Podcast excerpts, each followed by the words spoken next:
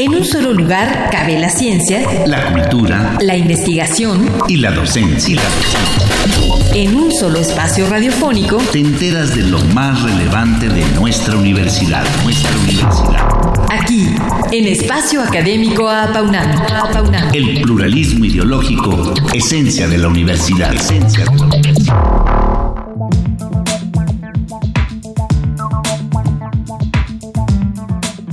Como sabemos, recientemente festejamos a nuestros maestros y la Asociación Autónoma del Personal Académico de nuestra universidad no se quedó atrás.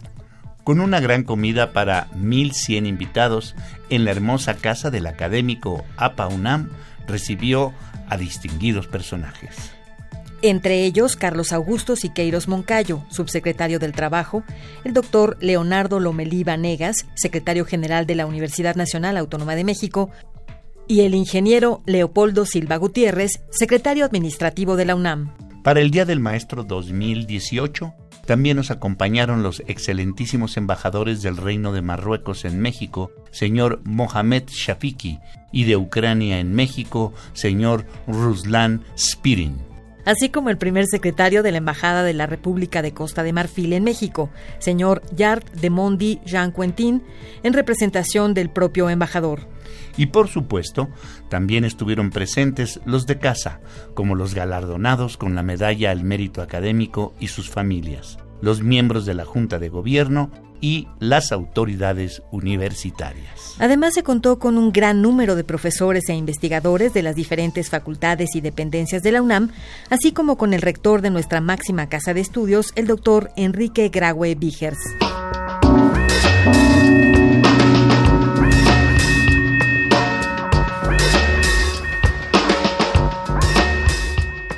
Este evento anual comenzó en voz de su anfitriona, la secretaria general de APAUNAM, maestra química Berta Guadalupe Rodríguez Sámano, quien dedicó unas emotivas y contundentes palabras a quienes estuvieron presentes conmemorando el Día del Maestro el pasado 11 de mayo. Además de felicitar y exaltar las cualidades de los académicos por su diaria labor y dada la difícil situación por la que ha atravesado nuestra universidad en los últimos meses, dijo que la UNAM es mucho más que violencia y adicciones, ya que la materia prima del maestro es el ser humano.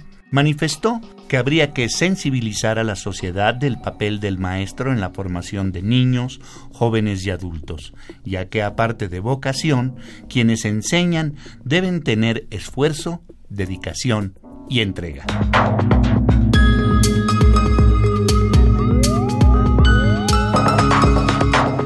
Los maestros han hecho fácil lo difícil. Son un grupo de idealistas que lo dan todo por el solo hecho de ayudar. También se refirió a la inseguridad y a la violencia de género de las que dijo que cualquiera puede ser sujeto de ellas. Pero a la vez señaló que para hacer conciencia de esto, los profesores universitarios también enseñan valores como la responsabilidad, la ética y la manera correcta de comportarse. Manifestó que nuestra universidad debe ser justa, imparcial e investigar a fondo lo que pasa, por lo que para ayudar en estos momentos difíciles por los que atraviesa nuestra máxima casa de estudios, confirmó al rector que podrá contar con todos los afiliados a esta asociación.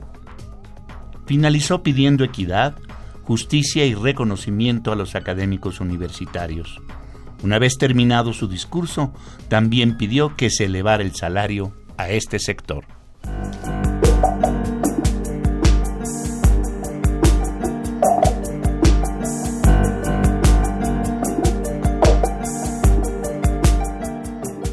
Por otra parte, y como ya es tradición y porque nos honra su labor hacia nuestra máxima casa de estudios, cada año nos acercamos a algunos de los premiados con la medalla al mérito académico.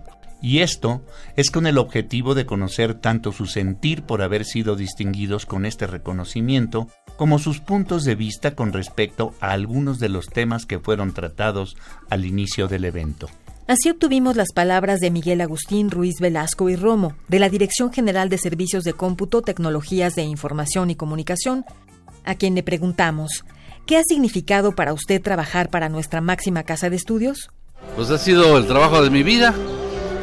Tengo ya más de 42 años después de que me recibí. varias dependencias, como cinco dependencias. Empecé en, en EPA Aragón, ya sé que ahora le dice FES Aragón, pero en aquellas épocas era en EPA Aragón y apenas estaban construyendo la biblioteca. Luego de ahí a, la de GAPA. Y luego de la de GAPA a, a cómputo para la administración, Pitágoras. Luego al SICH, que no, no existe, Centro de Información Científica y Humanística, que fue absorbido por la Dirección General de Bibliotecas. Y actualmente en, en la Dirección General de Servicios de Cómputo Académico, que ya le cambiaron el nombre y ahora es de GETIC.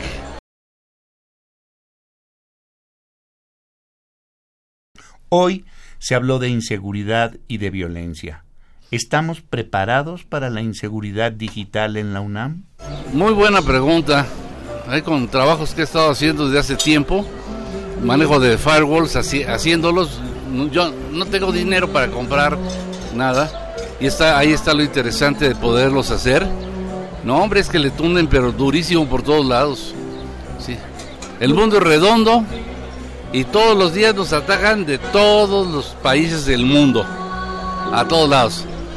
Algunas muy focalizadas y otras con muy malas intenciones. Sí. Afortunadamente donde estoy ahorita, más o menos estamos sobreviviendo las andanadas, pero sí está, este, eh, estamos muy mal preparados para soportar los ataques de, de, informática. A juzgar por el futuro que se nos viene, eh, ¿cómo ve usted la formación de nuevos profesionales en el mundo digital? Hay un grupo de en, DGTIC, un grupo de, de la Dirección de Sistemas Servicios y Servicios Institucionales, que es una coordinación de seguridad, pero pues, la verdad más se pasan evaluando marcas y modelos de antivirus para Windows, pero eso no resuelve el problema, no, no, resuelve los ataques de red. Yo sí tengo la ventaja o la desventaja de que la red y la protección de la red la tengo que hacer yo solo.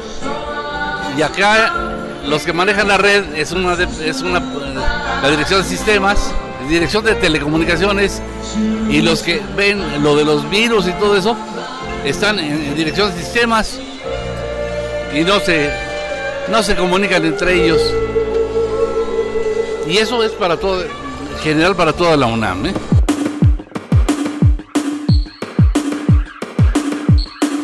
Interesados sobre el futuro digital, también preguntamos a Ernesto Humberto Hernández Andrade, consejero interno de la preparatoria número 2. ¿Qué nos dice de la relación que ahora tienen los jóvenes con las nuevas tecnologías? ¿Los ha apartado de la comunicación humana? A lo que reconoció. Claro que sí, la tecnología evita el trato directo con los profesores, el trato directo con, incluso con sus mismos compañeros.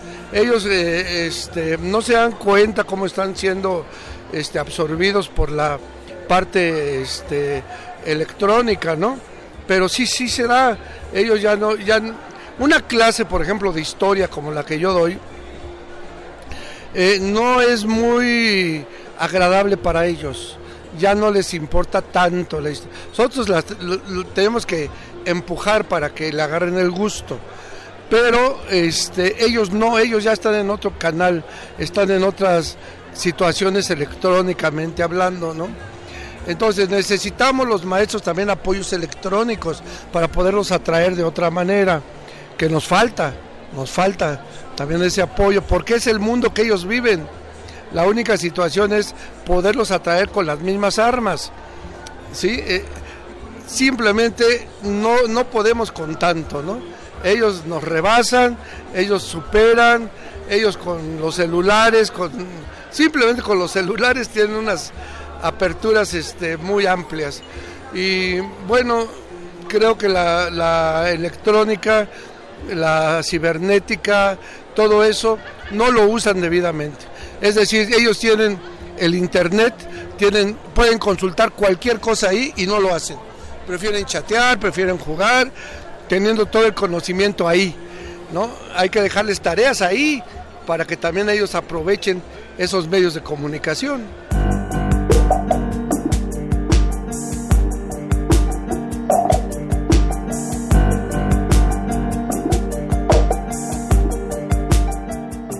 Felicidades todo el año para quienes con su trabajo elevan el nivel educativo y lo entregan todo por un mejor futuro para México. Y también feliz decimosexto aniversario a nuestro programa. El pluralismo ideológico, esencia de nuestra universidad.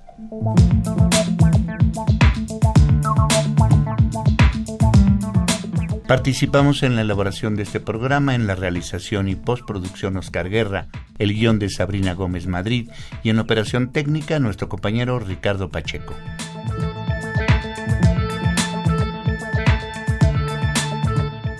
Coordinación de la serie, licenciado Francisco Guerrero Langarica.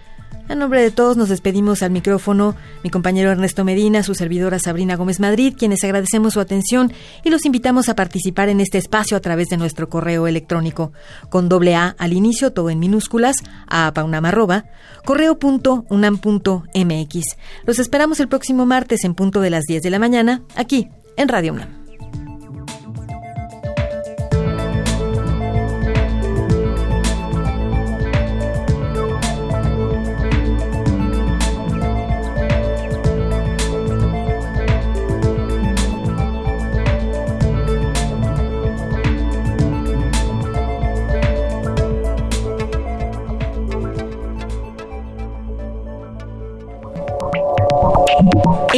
Lugar cabe la ciencia, la cultura, la investigación y la docencia. En un solo espacio radiofónico te enteras de lo más relevante de nuestra universidad, nuestra universidad. Aquí, en Espacio Académico Apaunam. El pluralismo ideológico, esencia de la universidad. Esencia de la universidad.